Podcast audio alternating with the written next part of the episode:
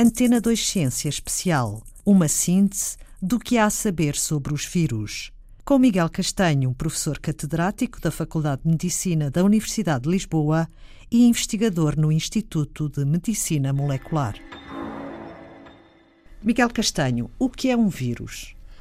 Um vírus é uma entidade molecular que é tão simples, tão simples, tão simples que não chega a ser considerado um ser vivo é tão simples, tão simples, que não chega a ter capacidade de gerir a forma como transforma as suas próprias moléculas, não tem metabolismo e não tem uma gestão de energia autónoma, de trocas de energia com o meio.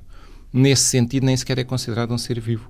Algumas pessoas designam-nos por um, algo de interessante que é uma máquina molecular. É um conjunto de moléculas muito organizado que consegue interferir com as células mas ela própria não tem capacidade de existência autónoma e de autogestão e, portanto, não é considerada um ser vivo. Fundamentalmente, qual é a diferença entre um vírus e uma bactéria? Para já é o tamanho. Uma bactéria, comparada com um vírus, é grande, embora uma bactéria, comparada com uma célula humana, seja bastante pequena e seja bastante simples. Uma bactéria é assim uma forma rudimentar de vida, mas comparável com as nossas células. Bom, em termos de estrutura, em termos do que faz, em termos de função, em termos de divisão. Um vírus já não é comparável.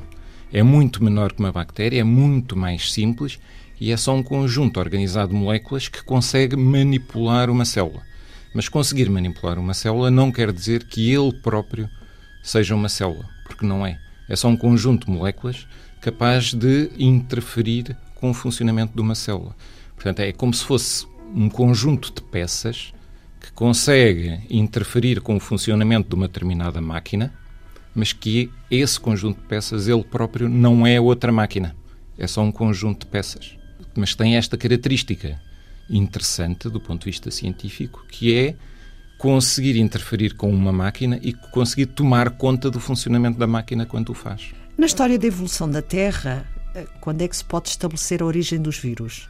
Em que momento? O, que é que o, aparecimento, o aparecimento dos vírus é uma questão muito interessante, porque é contraintuitiva. Nós tenderíamos a achar que os vírus, sendo muito mais simples que as bactérias, que são a forma mais rudimentar de vida que nós conhecemos, nós tenderíamos a achar que os vírus apareceram primeiro porque são mais simples, depois as bactérias e depois, enfim, as formas celulares mais complexas. E nós somos sempre muito antropocêntricos, né? achamos que a célula nervosa do nosso cérebro é o mais complexo que existe e, portanto, é o pináculo da, da evolução e, portanto, nesta escala evolutiva teríamos chegado ao cérebro humano.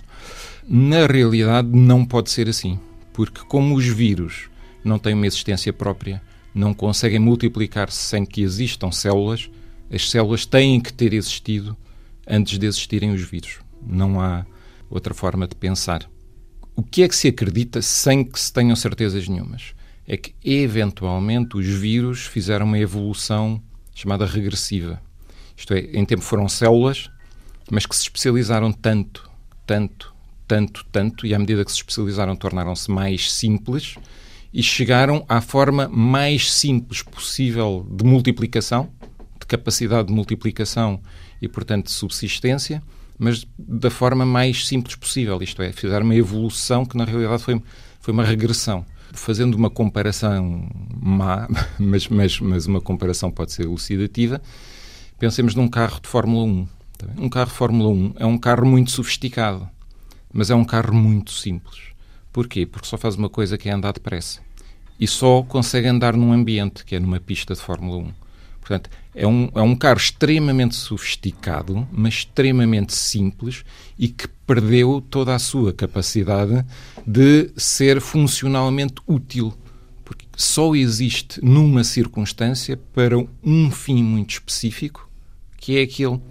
E é a evolução do carro no sentido da simplicidade e não no sentido da multifuncionalidade. O vírus pode ter sido uma espécie de Fórmula 1 é? que se especializou só na sua própria multiplicação e perdeu todas as outras funcionalidades. Há hospedeiros naturais dos vírus? Sim, sim. Os vírus têm que ter a capacidade de interatuar com as células. Isto é, têm que ter algum tipo de capacidade de entrar dentro da célula um vírus que não entra dentro da célula não se consegue multiplicar porque o vírus para se multiplicar, tem que tomar conta da maquinaria que está dentro da célula de produção de novas moléculas. Isto é, o vírus vai pôr uma célula a produzir as suas próprias moléculas e, portanto, vai, vai multiplicar-se dentro da célula, não tem a capacidade de o fazer fora. Portanto, o vírus tem que ter uma capacidade de reconhecimento de determinadas células. As células não são todas iguais e, portanto, o vírus tem que ter a capacidade de se ligar a qualquer coisa que esteja à superfície das células. Mas como o que está à superfície de umas células não é o que está à superfície de outras, os vírus ou estão especializados numa célula ou estão especializados na outra. Ou se ligam a uma ou se ligam a outra. Não há nenhum vírus que se liga a todas as células indistintamente. Existem vírus que se ligam especificamente a bactérias, que inclusive nós podemos usar como antibióticos. Se manipularmos esses vírus, conseguimos torná-los, digamos assim, nossos amigos. É? é uma via que nós temos até desenvolver antibióticos, porque esses, esses vírus reconhecem especificamente bactérias e entram dentro de bactérias e multiplicam-se dentro de bactérias.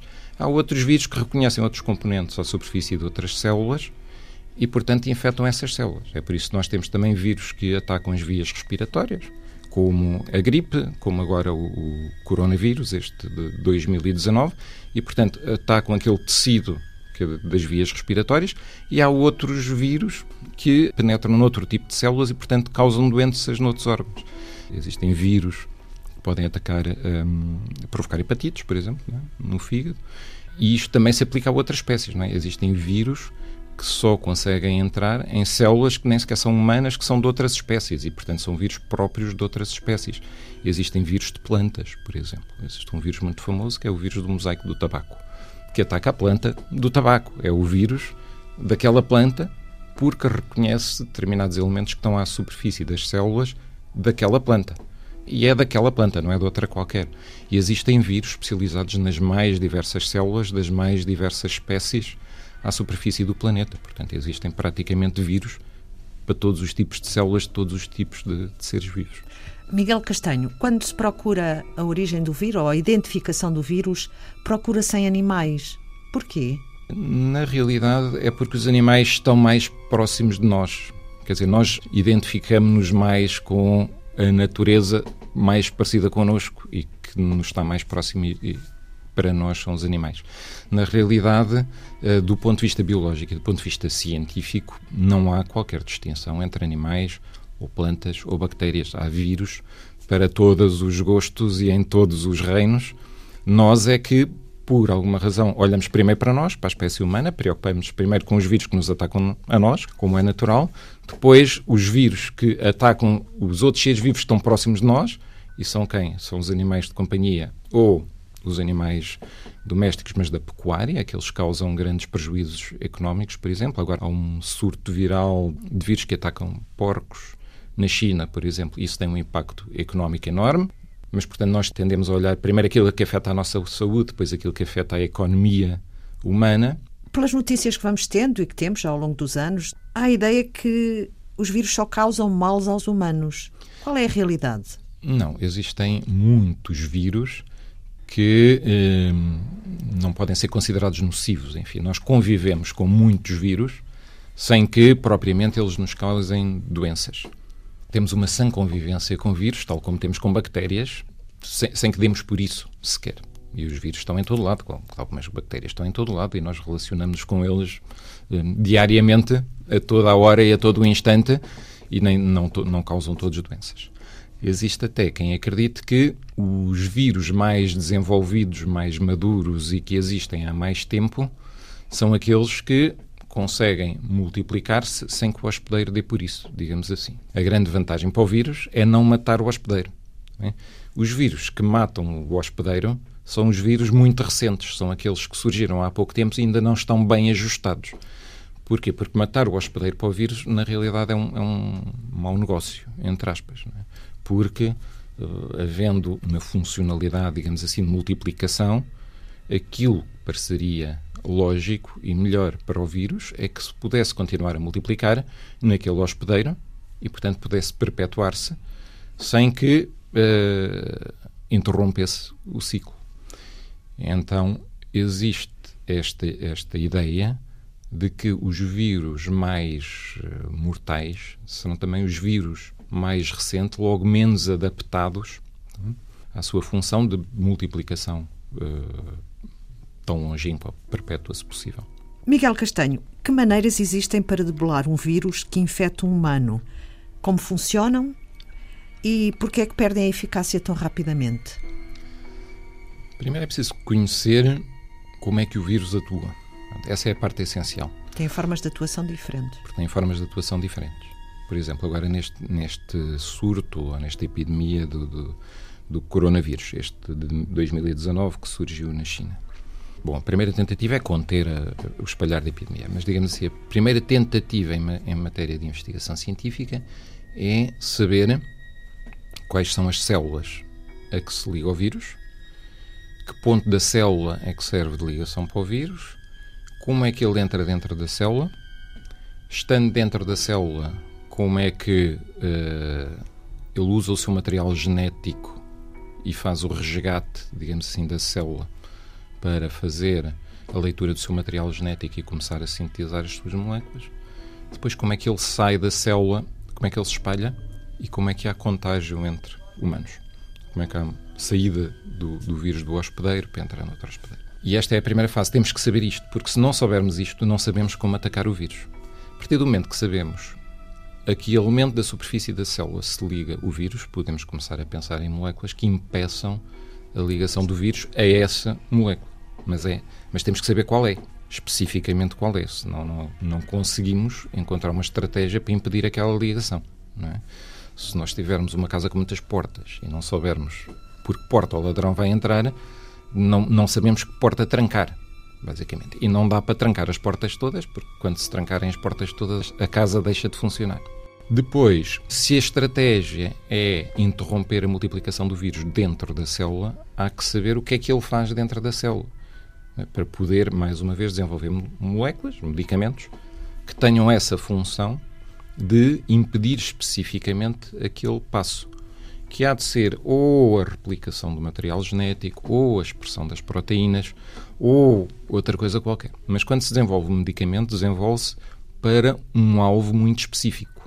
Ou então é na altura em que o, as moléculas do vírus se juntam dentro da célula para sair da célula.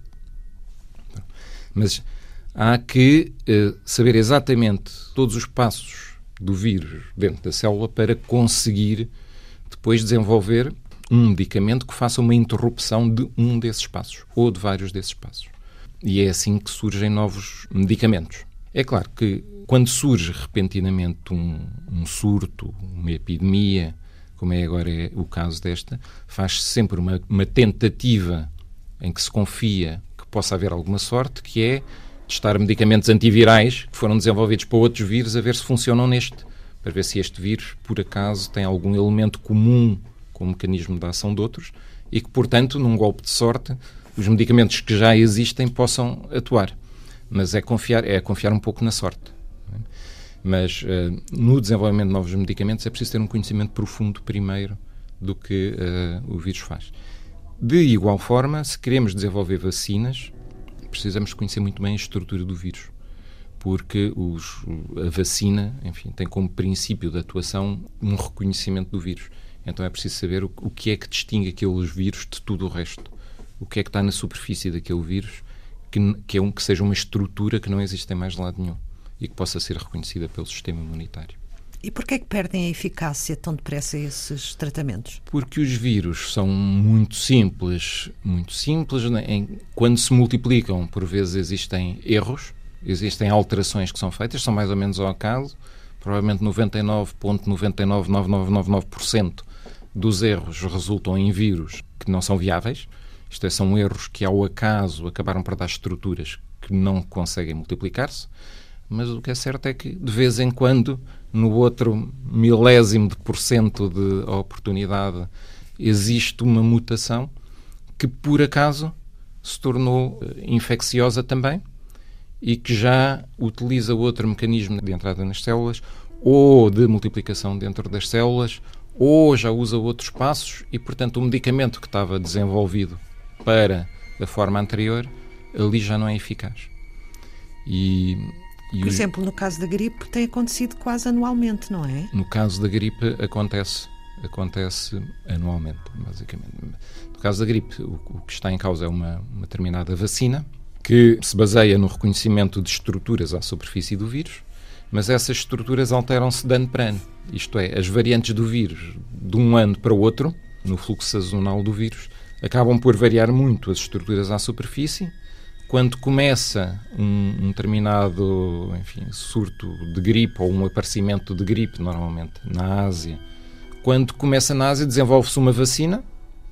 Essa vacina é, é válida para a, a, gripe dominante desse ano, consegue ser utilizada em antecipação em outros países, como em Portugal, por exemplo. Portanto, nós conseguimos, no início do inverno, começar a vacinar as pessoas com a vacina desenvolvida esse ano, a partir do vírus que surgiu noutros continentes, mas não é uma vacina universal, no sentido em que não nos vai proteger para sempre ou com grande duração de todos os vírus da gripe.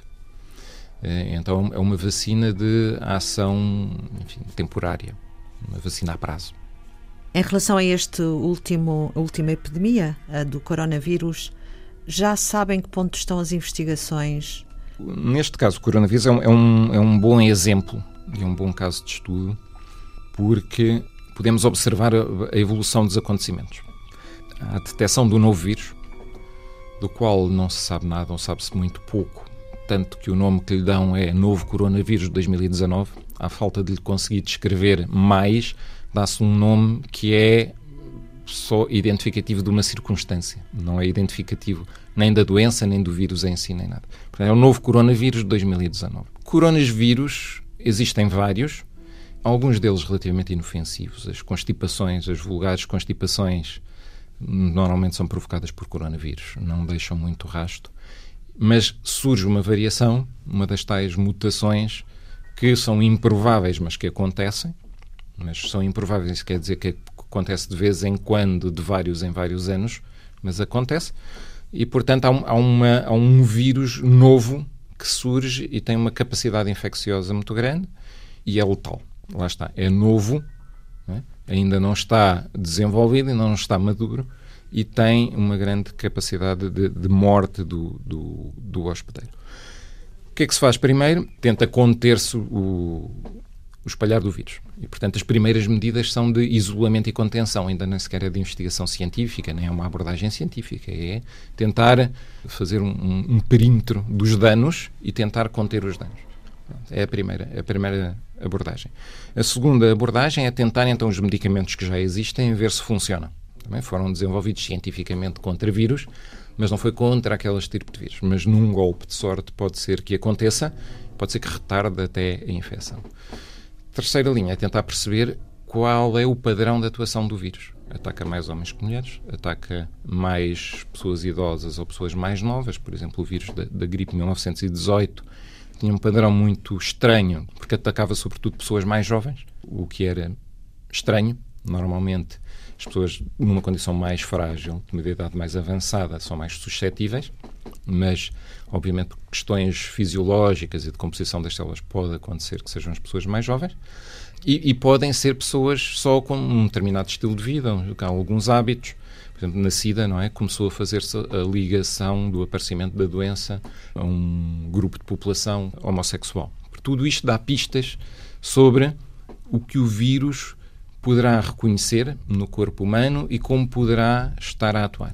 E destas pistas começam a ter-se as primeiras, primeiras linhas de investigação que nos permitem vir a conhecer o que é que o vírus faz em termos de ligação às células e dentro das células, que permite depois começar a pensar em novos medicamentos. Neste caso do, do, do coronavírus, nós ainda estamos nas fases iniciais. Portanto, estamos a tentar reconhecer padrões de atuação do vírus e estamos a tentar conhecer o básico da interferência dos vírus com as células. A partir daí, virão novos medicamentos, enfim, se for possível, virá alguma vacina. Se for possível, nem sempre é, nós ainda não temos a vacina universal da gripe, como nós falámos há pouco, eh, mas a partir daí começarão a surgir estratégias, certamente, de combate ao vírus, combate efetivo do vírus no sentido do, do tratamento. Por vezes, também os surtos aparecem e desaparecem relativamente rápido, E o aparecimento de medicamentos vem surgir já muito depois. No caso do Zika, houve um grande surto de Zika no Brasil, de efeitos terríveis. Desapareceu, felizmente, mas por razões que também não são completamente claras, nem o aparecimento nem o desaparecimento. Mas continuam a desenvolver-se medicamentos e continuam a investigar-se sobre Zika. Porquê? Pode aparecer em qualquer altura um segundo surto, uma epidemia, uma pandemia, pode aparecer noutra parte do mundo e aí já estaremos melhor preparados. Portanto, ainda que, corona, que este coronavírus também desapareça tão rápido como apareceu, ficará sempre conhecimento e será sempre feita investigação no sentido de preparar-nos melhor para um outro surto e uma outra epidemia que possa aparecer. Não é por acaso que neste momento está toda a gente a olhar para as lições do último surto de coronavírus, não é? do SARS, da pneumonia atípica. Porquê? Porque este vírus é da mesma família e tudo aquilo que se aprendeu nessa altura pode ser aplicado agora e está de facto a ser aplicado agora. E não é, não é por acaso que os efeitos agora estão a ser menos nefastos do que foram na altura. Obrigada, Miguel Castanho, professor catedrático da Faculdade de Medicina da Universidade de Lisboa e investigador no IMM, o Instituto de Medicina Molecular. Foi Antena 2 Ciência.